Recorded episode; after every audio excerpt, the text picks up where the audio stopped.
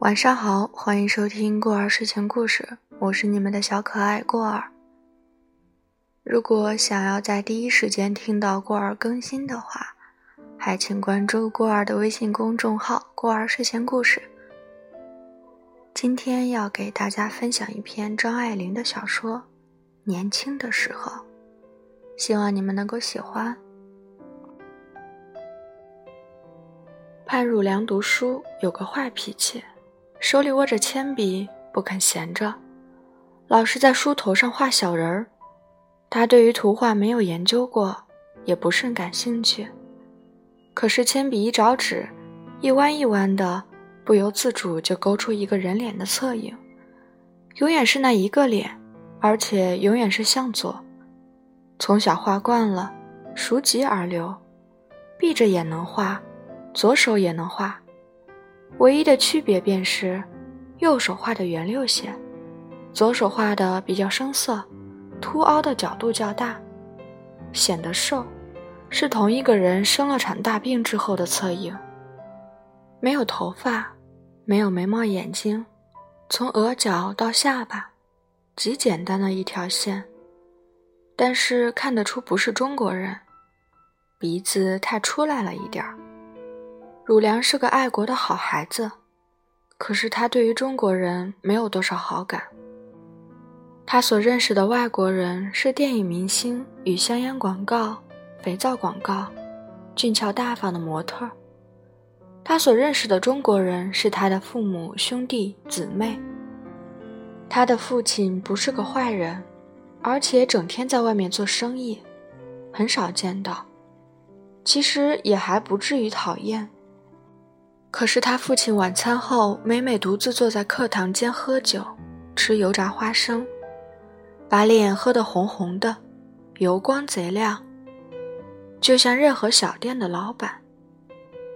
他父亲开着盘酱园，也是个店老板。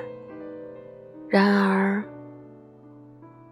既做了他的父亲，就应当是个例外。汝良并不反对喝酒。一个人受了极大的打击，不拘是爱情上的还是事业上的，踉踉跄跄扶墙摸壁走进酒吧间，爬上高凳子，沙沙的叫一声“威士忌，布格苏打”，然后用手托住头发起针来，头发颓然垂下一绺子，扫在眼睛里，然后眼睛一瞬也不瞬。直瞪瞪，空洞洞，那是理所当然的，可同情的。虽然喝得太多也不好，究竟不失为一种高尚的下流。像他父亲，却是猥琐的，从西湖里倒点暖酒，在打掉了饼的茶杯中，一面喝，一面与坐在旁边算账的母亲聊天。他说他的，他说他的。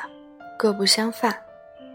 看见孩子们露出馋相了，有时还分两颗花生给他们吃。至于母亲，母亲自然是一个没有受过教育，在旧礼教压迫下牺牲了一生幸福的可怜人，充满了爱子之心，可是不能够了解他，只懂得为他弄点吃的，逼着他吃下去。然后渲然送他出门，风吹着他飘飘的白头发。可恶的就是，汝良的母亲头发还没白，偶然有一根儿、两根白的，他也喜欢拔去。有了不遂心的事，并不见他哭，只见他寻孩子的不是，把他们怄哭了。闲下来，他听绍兴戏，插麻将。汝良上面的两个子子也和他一般，在大学里读书，涂脂抹粉，长得不怎么美，而不肯安分。汝良不要他子子那样的女人，他最看不上眼的还是底下那一群弟妹，脏、背赖、不懂事儿，非常孩子气的孩子，都是因为他们的存在。父母和子子每每忘了乳娘已经大了，一来便把他们混作一谈。这是第一件使他痛心疾首的事。他在家里向来不开口说话，他是一个孤零零的旁观者。他冷眼看着他们，过度的鄙夷与淡漠，使他的眼睛变为淡蓝色的了。石子的青色，成霜上的人影的青色。然而谁都不觉得，从来没有谁因为他的批评的态度而感到不安。他不是什么要紧的人。汝良一天到晚很少在家。下课后，他进语言专修学校念德文，一半因为他读的是医科，德文对于他很有帮助；一半却是因为他有心要避免同家里的人一桌吃晚饭。夜校的上课时间是七点到八点半，像现在还不到六点半，他已经坐在学生休息室里，烤着火，温习功课。休息室的长台上散置着几份报纸与杂志，对过坐着个人，报纸挡住了脸。不会是学生，即使是程度高的学生，也不见得看得懂德文报纸。报纸上的手指甲，红扣单裂痕斑驳。汝良知道，那一定是校长室里的女打字员。他放下报纸。翻到另一页上，把报纸折叠了一下，伏在台上看。头上掉下一嘟噜黄色的染发，细格子呢外衣，口袋里的绿手绢与衬衫的绿押韵。上半身的影子恰巧落在报纸上，他皱皱眉头，扭过身去凑那灯光。他的脸这一偏过去。汝良突然吃了一惊，他的侧面就是他从小东涂西抹画到现在唯一的侧面，错不了。从额角到下巴那条线，怪不得他报名的时候看见这俄国女人就觉得有点眼熟。他再也没有想到过，他画的原来是个女人的侧影，而且是个美丽的女人。口鼻间的距离太短了，据说那是短命的象征。汝良从未考虑过短命女人的可爱之点，他不过直觉地感到，人中短了有一种稚嫩之美。他的头发黄得没有劲道，大约要借点太阳光方才是纯正的，圣母像里的金黄。维奇因为这似有若无的眼角鬓发，分外显出侧面那条线。他从心里生出一种奇异的喜悦，仿佛这个人整个是他手里创造出来的，他是他的。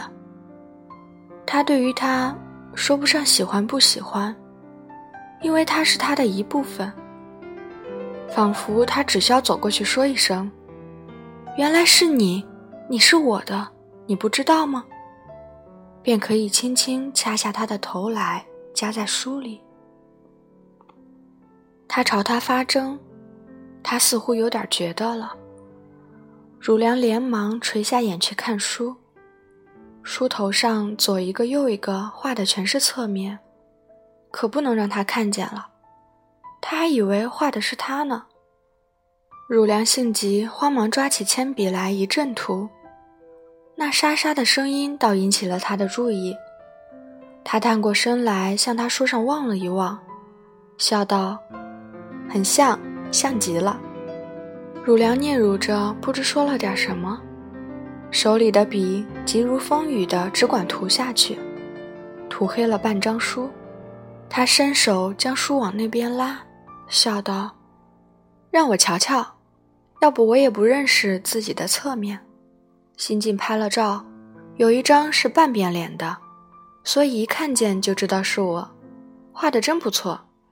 为什么不把眼睛、嘴给补上去呢？汝良没法子解释，说他不会画眼睛、同嘴，除了这侧面，他什么都不会画。他看了他一眼，见他满脸为难的样子，以为他说不惯英文，对答不上来，便搭讪道：“今天真冷，你是骑自行车来的吗？”汝良点头道：“是的，晚上回去还要冷。”他道：“可不是，真不方便。你们是哪个先生教？”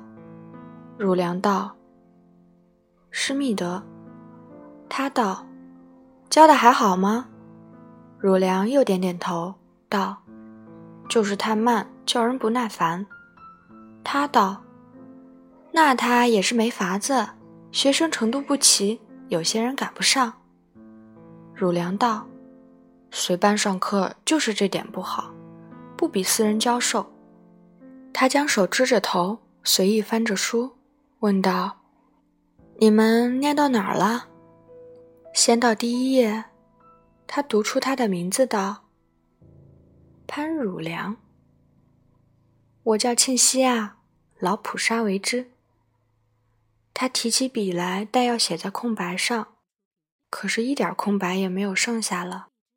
全画满了侧面，他的侧面。汝良眼睁睁看着，又不能把书抢过来，自己兜脸彻丝，长个通红。庆西亚的脸也红了，像电灯罩上歇了个粉红翅的飞蛾，反映到他脸上一点最轻微的飘忽的红色。他很快地合上了书，做出随便的神器。另在封面上找了一块空地，将他的名字写给他看。汝良问道：“你一直住在上海？”庆西亚道：“小时候在哈尔滨，从前我说了一口的中国话呢，全给忘了。”汝良道：“那多可惜。”庆西亚道：“我还想从头再学起来呢。你要是愿意教我的话，我们倒可以交换一下。”我教你德文。汝良笑道：“那感情好。”正说着，上课铃朗朗响起来了。汝良站起身来拿书，庆熙啊将手按在书上，朝他正面推过来，笑道：“这样，明天晌午你要是有空，我们就可以上一课试试。你到苏生大厦九楼，恰通洋行来找我，我白天在那儿做事。”吃中饭的时候，那儿没人。汝良笑道：“苏生大厦，一通洋行，我一定来。”当下两人别过了。汝良那天晚上到很晚方才入睡。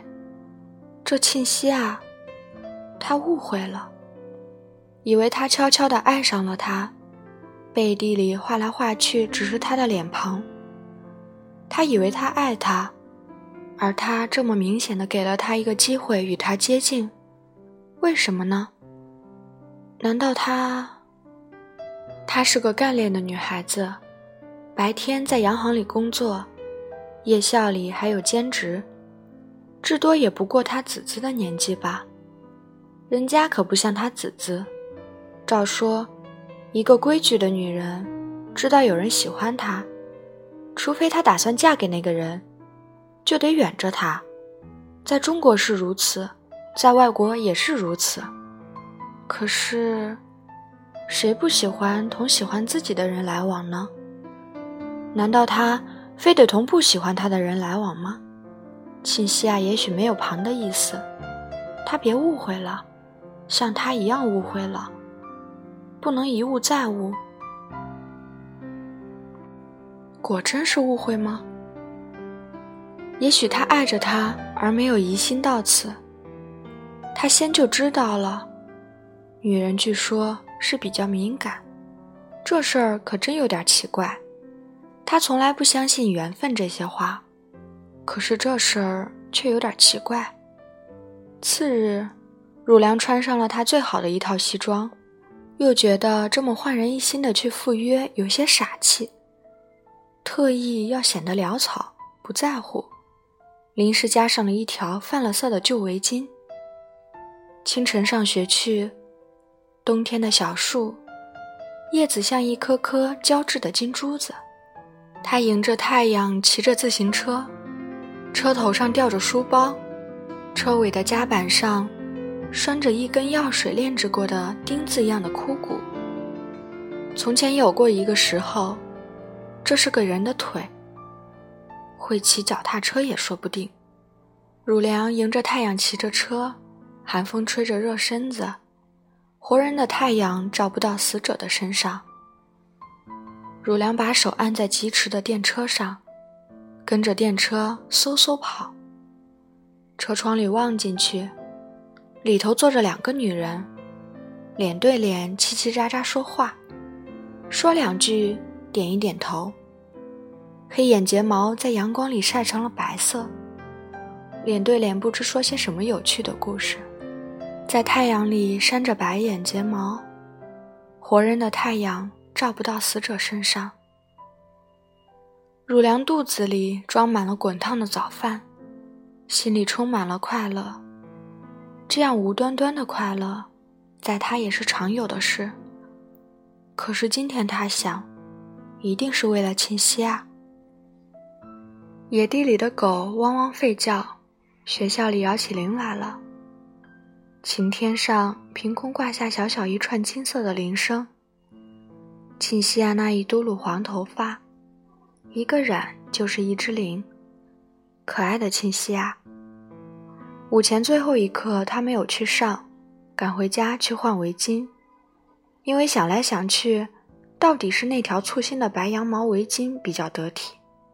路上经过落荒地带新建的一座华美的洋房，想不到这里的无线电里也唱着绍兴戏，从绯红蕾丝窗帘里透出来，宽亮的无表情的嗓子唱着《十八只抽斗》。文化的末日，这么优美的环境里的女主人也和她母亲一般无二。汝良不要他母亲那样的女人，庆西亚至少是属于另一个世界里的。汝良把她和洁净可爱的一切归在一起，像奖学金，像足球赛，像德国牌子的脚踏车，像新文学。汝良虽然读的是医科，对于文艺是极度爱好的。他相信，如果不那么忙，如果多喝些咖啡。他一定能够写出动人的文章。他对于咖啡的信仰，倒不是因为咖啡的香味，而是因为那构造复杂的、科学化的银色的壶，那晶亮的玻璃盖。同样的，他献身于医学，一半也是因为医生的器械一概都是崭新硕亮，一件一件从皮包里拿出来，冰凉的金属品。小巧的，全能的，最伟大的是那架电疗器，精致的齿轮滋滋碾动，飞出火星乱蹦的爵士乐，轻快、明朗、健康。现代科学是这十分不全的世界上唯一的无可子议的好东西。做医生的穿上了那件洁无纤尘的白外套，油炸花生下酒的父亲。听绍兴戏的母亲，庸脂俗粉的子子，全都无法近身了。这是汝良期待着的未来。现在这未来里添了个庆熙啊！汝良未尝不知道，要实现他的理想，非经过一番奋斗不可。医科要读七年才毕业，时候还长着呢。半路上先同个俄国女孩子拉扯上了。怎么看着也不大合适。自行车又经过一家开唱绍兴戏的公馆，无线电悠悠唱下去，在那宽而平的嗓门里，没有白天和黑夜，仿佛在白昼的房间里点上了电灯，眩晕、热闹、不真实。绍兴姑娘唱的是：“越思越想越拉，奥恶悔啊。”啊！稳妥的拍子，汝良突然醒悟了。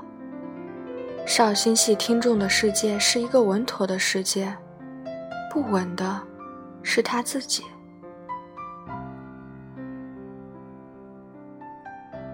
由于篇幅较长，我们将本篇故事分为两次去讲，上半部分到此结束。